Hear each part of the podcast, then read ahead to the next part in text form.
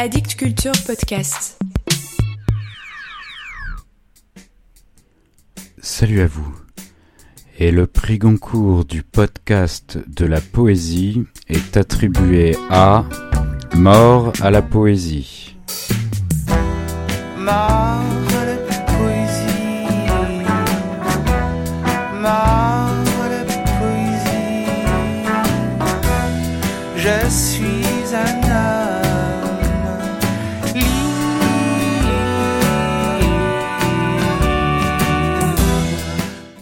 7 mai dernier, nous apprenions le nom du lauréat du prix Goncourt de la poésie 2019, Yvon Lemaine. Son nom, oui, je le connaissais, mais je vous avoue que je ne l'avais pas encore lu. Je me suis procuré rapidement sa trilogie intitulée Les continents sont des radeaux perdus, parue entre 2015 et 2018 aux éditions Bruno Doucet. J'ai été happé par la beauté, la puissance et la diversité de ses poèmes, et je me suis dit qu'à un grand prix littéraire comme celui-ci, et je me suis dit qu'à un grand prix littéraire comme celui-ci devait correspondre une émission un peu plus grande.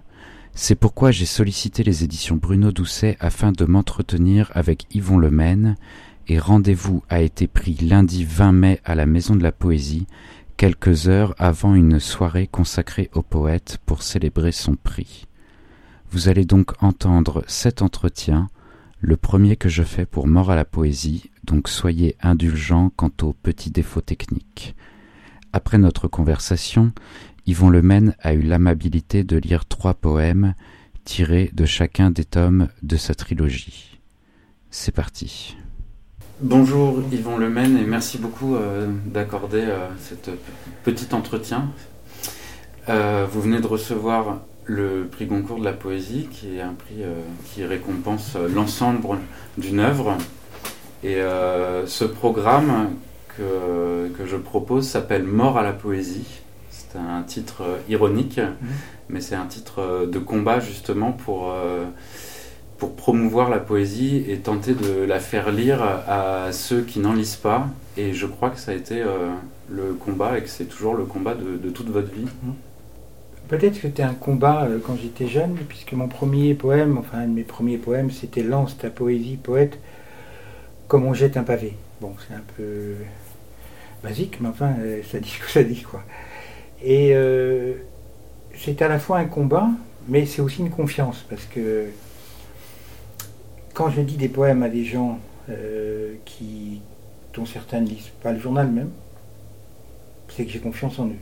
C'est ça la première chose, en fait. Lire des poèmes, c'est avoir confiance aux gens qui vont les entendre. Lire, c'est autre chose, hein, puisque la personne est seule quand elle lit, donc on n'est pas là. C'est aussi l'avantage du livre. Mais donc lire des poèmes, c'est avoir confiance.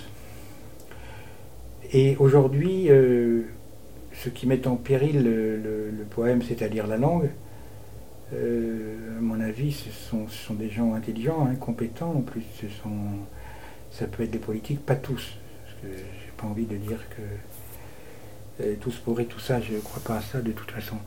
Mais enfin, quand ils emploient une langue euh, qui est usée jusqu'à la corde parce qu'elle ne, parce qu'ils savent bien qu'elle ne dit plus, qu'elle ne croit plus à ce qu'elle dit, ou la communication, qui pour être efficace ré- réduit, réduit la langue jusqu'à jusqu'à un fil qui casse, la pub, etc.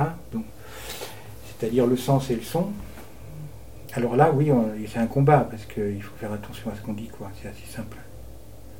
Alors quand vous parlez de, de la poésie, vous, vous dites que vous lisez, le, vous lisez vos textes en public. Oui. Et, euh, et c'est assez particulier, c'est que pour vous, l'écriture et, euh, et la lecture ont toujours été très liées, j'ai l'impression. Alors, je les, je les, même plus jeune, je les disais, je les connaissais par cœur. Alors, comme j'ai écrit beaucoup de livres de plus en plus, donc euh, je, je, je m'apprends moins. euh, bon, et puis, apprendre, c'est. J'ai une bonne mémoire, mais quand même, c'est. Elle s'use aussi. Mais quand j'étais jeune, je disais tout par cœur. Par le cœur, quoi.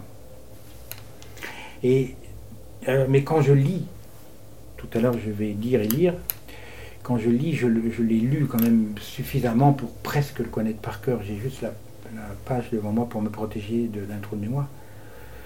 Et pourquoi? Parce que j'écris, euh, j'ai toujours fait les deux en même temps. hein. J'ai commencé à écrire en 71, à dire des textes sur scène en 72, pendant des grèves en Bretagne, des grèves d'ouvriers des Kaolins, c'est-à-dire le monde d'où je venais. Et quand j'ai vu les gens écouter, euh, j'ai été bouleversé. Et en vieillissant, j'ai dit les poèmes des autres aussi. Au début, c'était que mes poèmes. Une fois que j'avais dit, voilà, je suis là, j'ai dit les poètes que j'aimais. Et j'ai dit des poèmes de tous les pays, de tous les temps, etc. euh, voilà. Et, dire un poème, c'est c'est tenir un cheval un peu au galop, quoi. hein, euh, pas lâcher les brides.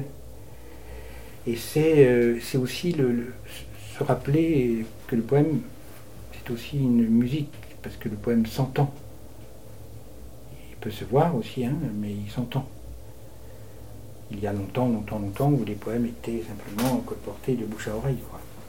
Il y a une grande tradition euh, chez les Inuits, par exemple, ou en, ou en Bretagne, euh, d'une poésie orale qui, qui a été après écrite juste à temps avant qu'on ne l'oublie complètement. Quoi.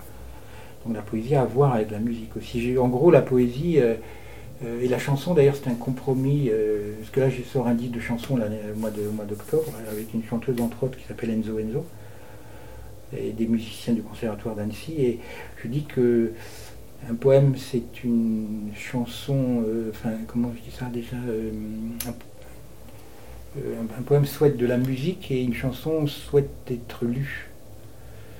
Et prenons le plat pays de Brel, par exemple, c'est entre les deux un peu, c'est autant un poème qu'une chanson. Lui qui disait qu'il n'était pas un poète, mais enfin, il ne faut pas exagérer. Euh, par conséquence, il créait de la poésie en nous, quoi. Et le poète que vous êtes n'est pas du tout un poète coupé du monde, reclus en lui-même, comme l'image un petit peu romantique que beaucoup se font du poète. Le poète que vous êtes est un poète ouvert au monde, ouvert aux autres poètes, comme vous venez de le dire, c'est-à-dire que vous montez sur scène parfois pour lire des textes qui ne sont pas les vôtres. Et euh, est-ce que c'est est-ce que c'est un rôle du poète, le rôle du poète, d'être à l'intérieur d'une famille qui est euh, la, la famille des, des poètes? Euh, non, non, il n'y a pas de rôle, parce que c'est moi, c'est ma nature. C'est parce qu'il y a des poètes que j'aime, comme euh, Charles Juliet, par exemple, qui sont des gens plus intériorisés, ou euh, des gens qui sont timides, ou enfin, je sais pas moi. Mais les qualités que j'ai de dire la poésie, ça vient pas de la poésie, forcément, ça vient d'autre chose. J'avais une maman qui faisait du théâtre, mon père nous racontait des histoires, enfin, voilà, ça vient peut-être de là.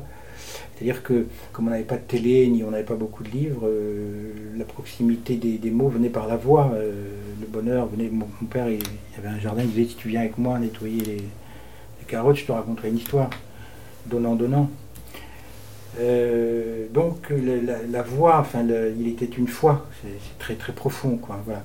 Ensuite, par rapport à dire et à Lannion où j'habite, j'ai créé une des rencontres qui s'appelle Il fait un temps de poème où j'invite des poètes du monde entier depuis 27 ans et je travaille à Étonnant Voyageur au festival où je m'occupe aussi de la poésie. Donc j'ai intégré le poème dans le festival. Mais ça vient plus de, ma nature, ça, de, euh, pas, d'enfant, de curieux, de, hein, de, partager, parce qu'il y a des poètes que j'aime pas, euh, qui sont humainement, euh, qui me fatiguent, d'autres que j'aime, mais j'ai des amis garagistes, coiffeurs, plombiers, et etc. La poésie, c'est un art, c'est pas une, une- une vertu. C'est euh, alors le- évidemment que le projet, c'est comme disait François Cheng, de faire tendre la bonté et la beauté en même temps. Bien sûr, que c'est le projet, hein, bien sûr. Mais euh, bon, c'est pas facile. Si- Excusez-moi, si, si moi je partage, c'est parce que c'est plus une nature de. Peut-être que j'ai trop manqué euh, quand j'étais petit euh, de livres. de- Alors j'ai envie de voilà de, de, de partager tout ce que j'ai lu. voilà. On l'a entendu, ça fait euh, maintenant une cinquantaine d'années que vous publiez des livres, Euh, 40. 48 euh, ans Depuis 74, mon premier Ah livre. oui. Donc euh, pas 40, 45, 45, 45 ans. 45 ans, euh, vous aviez 21 ans, euh, Oui. 21 ans. Est-ce qu'à un moment, vous avez douté de, de la poésie? Est-ce que vous avez eu peur? Est-ce que vous vous êtes dit la poésie est morte? La poésie, non. Non, non. Bien sûr que non. D'abord, il y a des tas de poètes que je ne connais pas, des poètes à venir, des poètes partout. Non, non, la poésie, non. La mienne, peut-être, mais la poésie, non. Ah si, au troisième poème, déjà, j'avais peur que ça, s'arrête. je me souviens de ça très bien. me dit, oh là c'est peut-être fini, peut-être le dernier. Alors maintenant, bon, j'ai plus cette inquiétude-là. Et si j'ai plus de poèmes à écrire, c'est pas grave.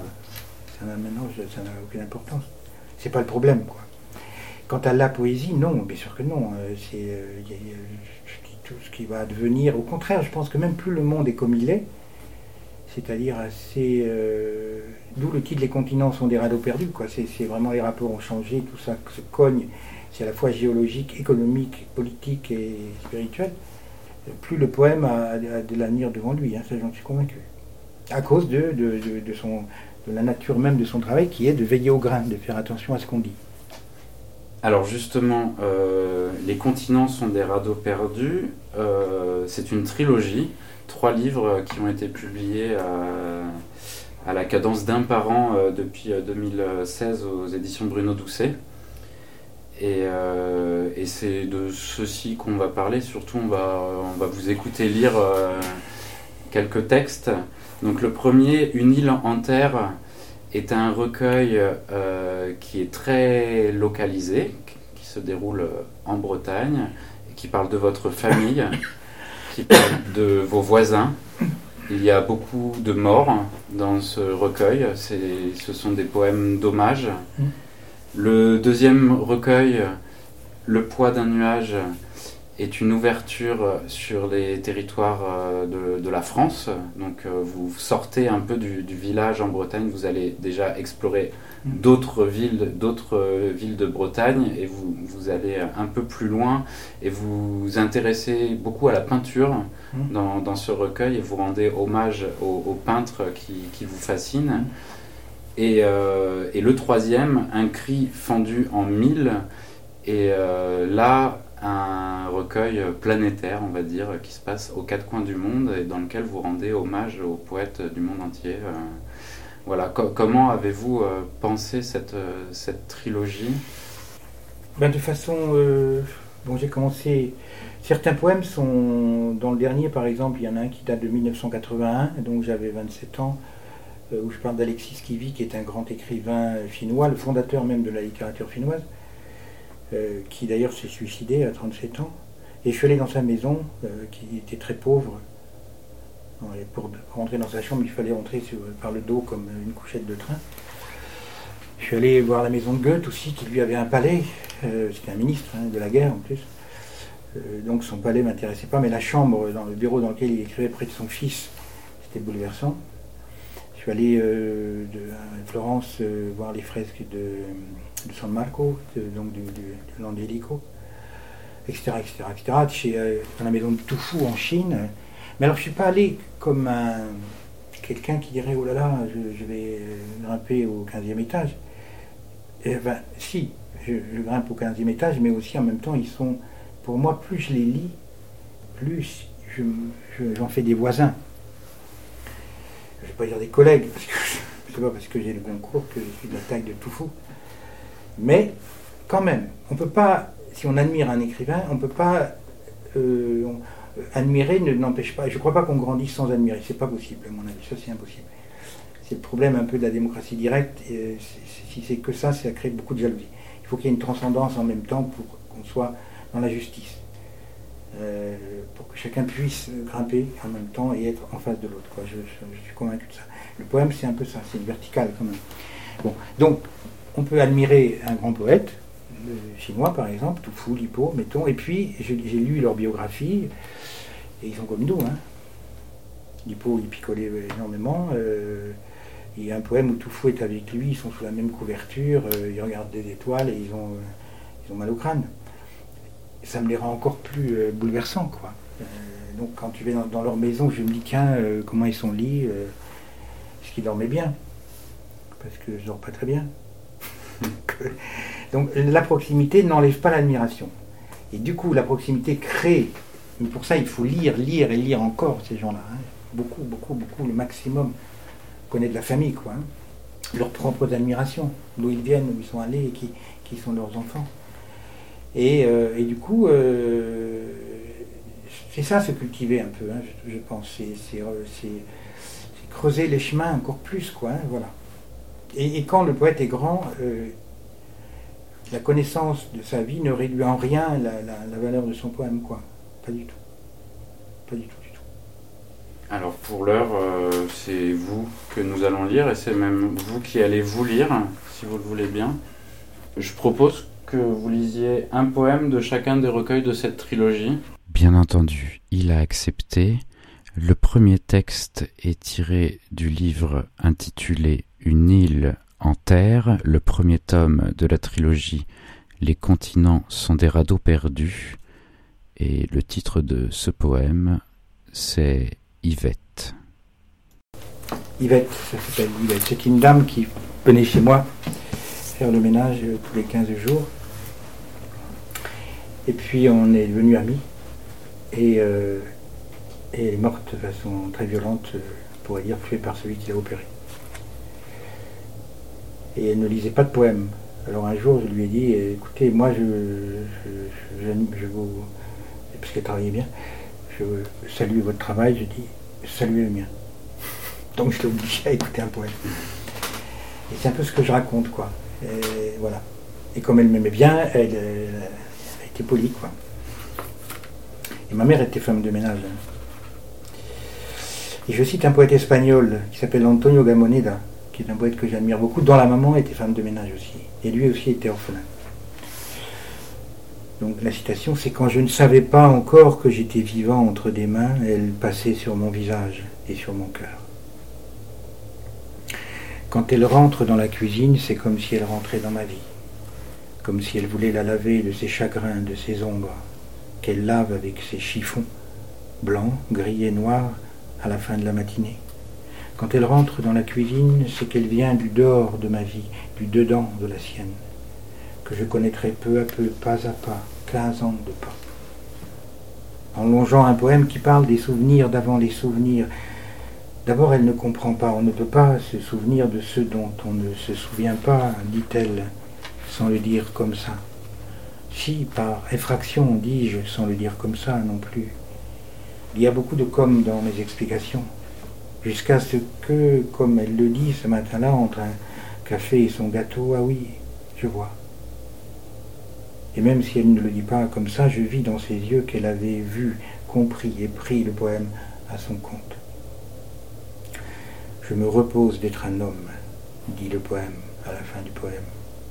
Elle qui se repose si peu d'être une femme de ménage, comme le fut ma mère, d'être une mère à l'étage de son fils qui grandit sans son père, comme je le fus.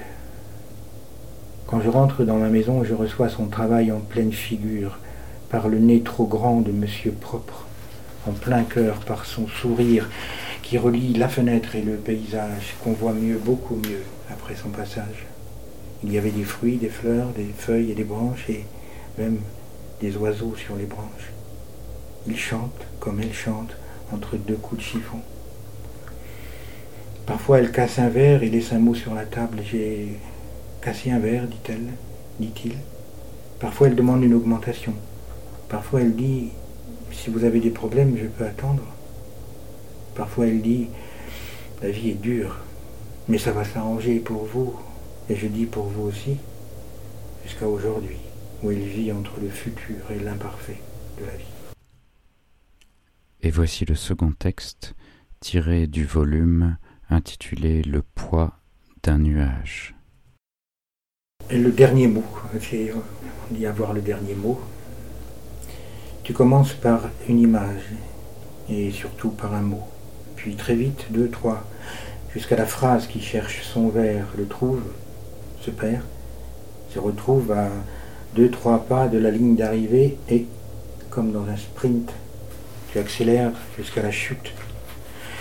Le dernier mot qui renverse la perspective. Et tu finis par une image dans les yeux de ton lecteur sans qui ton poème n'existe pas. Et enfin, dans le troisième volume, Un cri fendu en mille, le poème intitulé L'ouragan Ophélia. Ce matin, le ciel est, bien que le jour soit levé, plus jaune que bleu. Les bleus de Fra Angelico, qui sont parfois jaunes à force d'être bleus, comme notre frère Soleil dans le poème de Saint François, jaune comme le sable du désert que le vent a transporté jusqu'à la mer, de Bretagne. Mais de le savoir ne répond pas à mes yeux de ce matin, où le ciel semble brûler comme s'il avait brûlé toute la nuit jusqu'au matin. Une odeur de fumée, remontée des incendies d'Espagne, du Portugal. Mais de le savoir ne répond pas à mon nez de ce matin. Les feuilles des arbres vont et viennent autour de leurs arbres, comme si elles se parlaient de ce dont nous parlons. L'ouragan qui menace nos côtes nous blessait déjà en 1987, en 1999, comme si elles se parlaient de ce dont nous parlerons toujours, notre fragilité devant la nature des choses, malgré notre orgueil face à elle, de notre globe qui est un par l'air, par le feu, sur la terre et sur l'eau, et flottant bleu dans le noir. Ce matin, le ciel me renvoyait au ciel, à ce qu'il y a dedans, Dieu, les dieux, ce qu'il y a dessous, les femmes, les hommes, leurs questions infinies qui tempêtent sous nos crânes.